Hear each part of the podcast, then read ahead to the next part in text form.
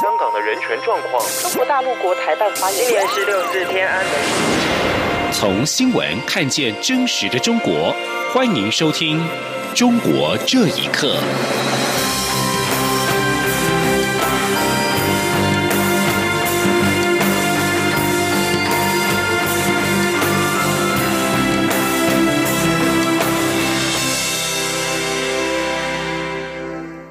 各位好，欢迎收听《中国这一刻》。武汉封城超过了四十天，当地绝大部分的企业已经停止运作，物价上涨，生活陷于困境。不过，现在对于武汉城内的居民来说，最大的问题不是担心被病毒感染，而是生活的问题。他们除了希望政府要向香港学习，提供经济援助之外，也希望政府应该公开各企业团体捐赠给武汉的资金下落。请请听以下的报道。武汉在一月二十三号宣布封城，至今已经超过四十天。从目前中共官方公布的数据来看，武汉肺炎疫情正在逐步消退，但是封城措施并没有解除，市民们只能待在家中，许多行业的供应链断层，生活成了问题。当地居民冯先生接受自由亚洲电台采访时表示，现在最大的问题不是担心被病毒感染，而是生活问题。他说：“现在武汉的疫情基本上得以控制，但是最大的问题又来了。大家过了一个年，口袋空空，在外面的一些配送补给都是需要高昂的费用的。政府要像香港那样学习，要给每家每户应该。”现在对外地人是每个人是三千块钱，但是对我们本地的老百姓来说，看是怎么一个答复。冯先生并且指出，各地慈善团体或企业向武汉捐赠的现金达到数十亿元人民币，政府应该公开这些资金的用途以及下落。其他民众也认同这样的说法。一位武汉民众潘先生说：“武汉遭遇疫情，各地伸出援手。”但是武汉百姓却感受不到，实在匪夷所思。潘先生说：“全国之力来补助武汉，但是补助了武汉谁呢？不知道。武汉的方舱医院可能补助了，病人可能补助了，武汉这一千万的老百姓可能没有补助，因为补贴的钱、物资老百姓头上没有。前两天我们有一个视频说，青山区免费发两斤肉、一袋米，还有呃十斤蔬菜。”但是我们桥口区到至今为止是没有。自从武汉肺炎疫情发生以来，已经发生多起物资挪用、失踪或是中饱私囊的事件。例如，山东寿光捐给武汉的几百吨蔬菜被卖给超市；贝贝托集团捐往黄冈的四万只口罩不翼而飞；甚至湖北省鄂州市一间派出所所长的妻子，公然在社交媒体上。发视频炫耀其丈夫拿回来的蔬菜水果吃不完，还嘲笑别人的丈夫不是官，结果遭到网友的猛烈炮轰。以上新闻由央广整理报道。而中国武汉肺炎疫情持续，官方却在二月二十六号急着出版《大国战役》这本书。为中国国家主席习近平宣传造神，有舆论认为，北京当局此时大举宣传习近平执政的优越性，是为了保护国家领导人的地位。而这本书也遭到批评的声浪，在中国各大通路还没有上架就已经下架。同时，更有学者直言，马屁拍到马蹄上。请听以下的报道。就在中国人民仍遭到了武汉肺炎疫情的袭击，以及病毒正向全球急速扩散的情况之下，中国却在最近出版了一本长达两百多万字、名为《大国战役》的书籍，大肆赞颂民众在以习近平为核心的党中央领导下有效阻击疫情的故事，并竭力吹捧习近平应对疫情之努力与远见，导致了疫情有效控制。另外，中国官媒《人民日报》也全面的开动宣传机器，不定期在头版刊载吹捧政府防疫作为的文章。对此，美国独立政治学者顾维群就指出，北京当局如此炮制宣传内容，颇具讽刺的意味。他说，在这个节点上来吹嘘习近平，我觉得是违反常识的。习近平要是按照正常的任何政治体的运作，尤其是民主国家的政治体的运作，像这种领导人，那下台是最起码的呀。美国纽约城市大学政治学教授夏明则表示，习近平在这场危机当中犯的首要错误就是掩盖疫情，导致了平民无辜丧生，对习近平构成了前所未有的政治威胁。因此，宣传机器又一次的成了他的救命稻草。夏明说：“他的权力地位了，我认为遭遇了他上台以来了最大的一个危机。所以在这种情况下，防疫了还没有结束。”但是其实他的政治的这个失败了，已经非常明显了，所以我就在这种时候了，他才会匆匆了发动他的宣传机器了。有趣的是，《大国战役》这本书引发了批评声浪之后，有中国网友发现这本书似乎在各大通路还未上架就已经下架。学者荣建就直言，用老百姓的话说，这回马屁拍到了马蹄上。也有人分析，可能正值防疫期间，因为印刷物流的问题，再加上反应不理想，所以决定延后上架，但绝不是放弃。央广新闻整理报道。而武汉肺炎疫情是严重打击了中国大陆的经济，北京当局为了救经济，是不惜投入巨额的资金，在全中国推出大百项基建项目。有些省份投入的资金规模竟然是 GDP 的两倍，学者担心，为了救眼前的经济，却制造了更大的经济危机。请听以下的报道：武汉肺炎疫情使中国大陆的经济陷入危机。中国驻联合国代表张军表示，武汉肺炎疫情对中国经济有负面影响，但北京正努力振兴经济，有信心可以达到二零二零年的经济目标。根据大陆二十一世纪经济报道。为确保实现全年经济目标任务，北京、江苏、云南、福建、河南等省市先后推出二十五兆人民币的重点项目，涵盖高速公路、高铁、能源等领域。以云南为例，该省今年将推出五百二十五个重点项目，规划总投资约五兆人民币，已经达到去年 GDP 的两倍。恒大经济研究院院长任泽平指出，现在最有效的办法就是推出包含物流及五 G、人工智慧等新型基础设施建设，有助稳定增长、稳就业，释放大陆经济增长潜力，提升长期竞争力。中国曾在一九九七年的亚洲金融危机、两千零三年的 SARS 疫情、两千零八年的国际金融危机时，都采取大规模扩大基建来应应。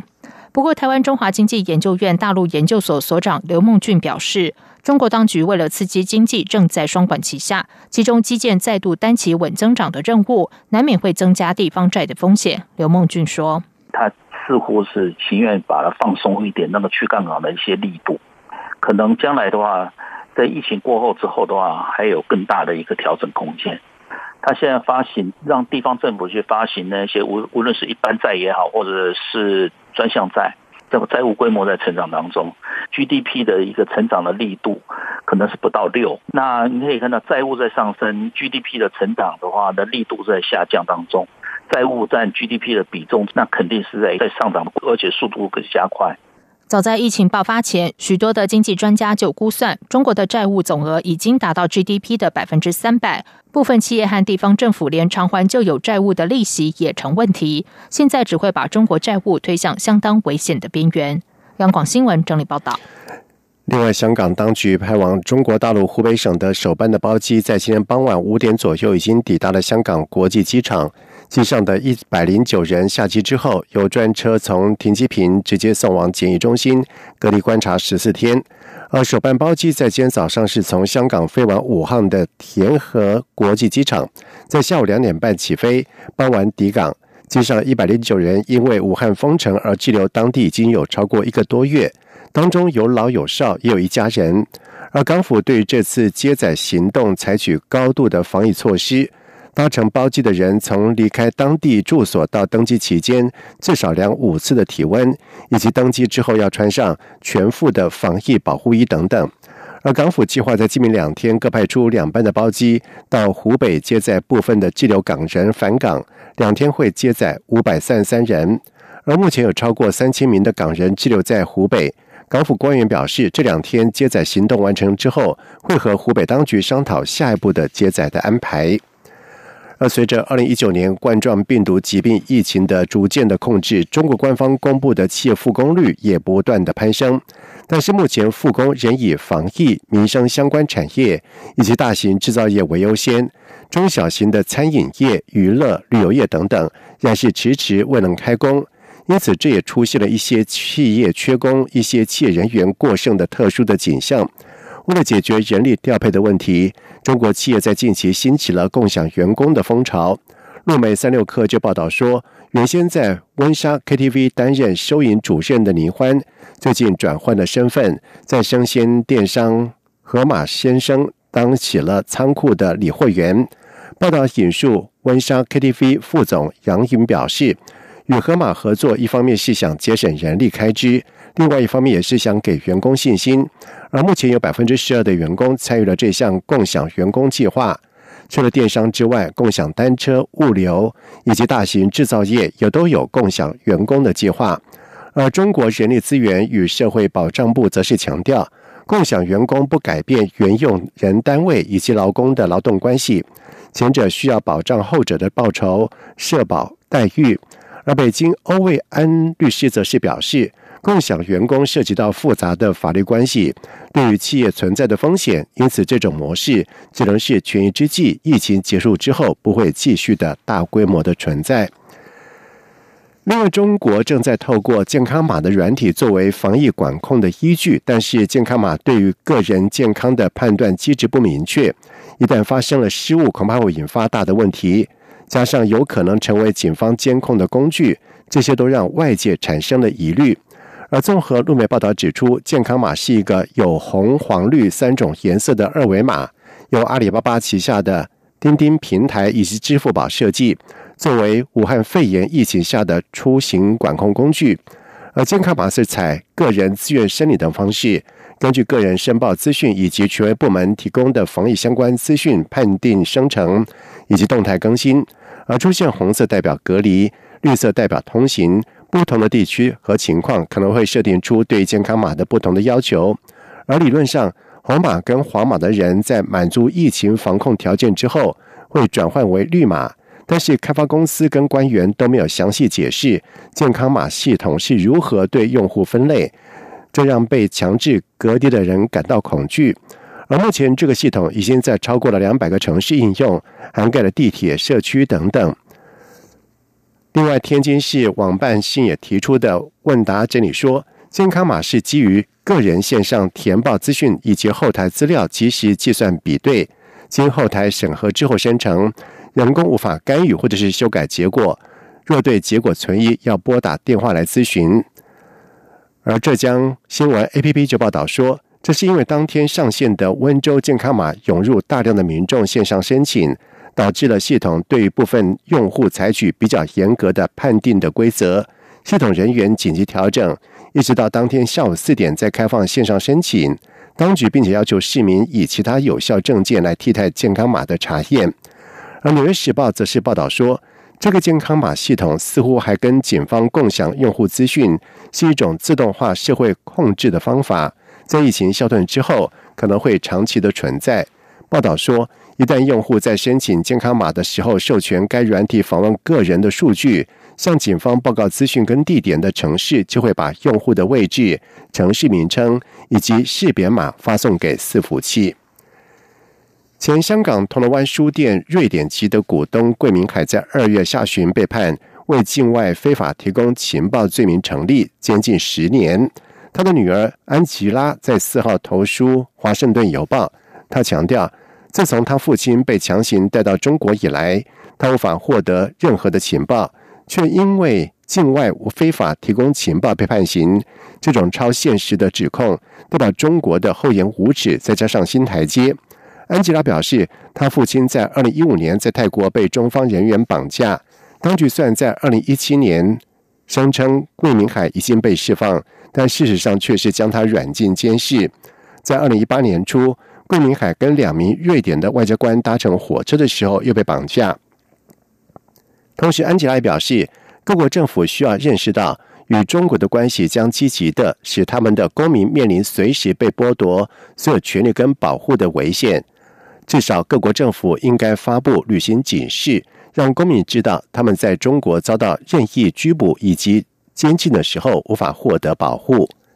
以上，中国这一刻，谢谢收听。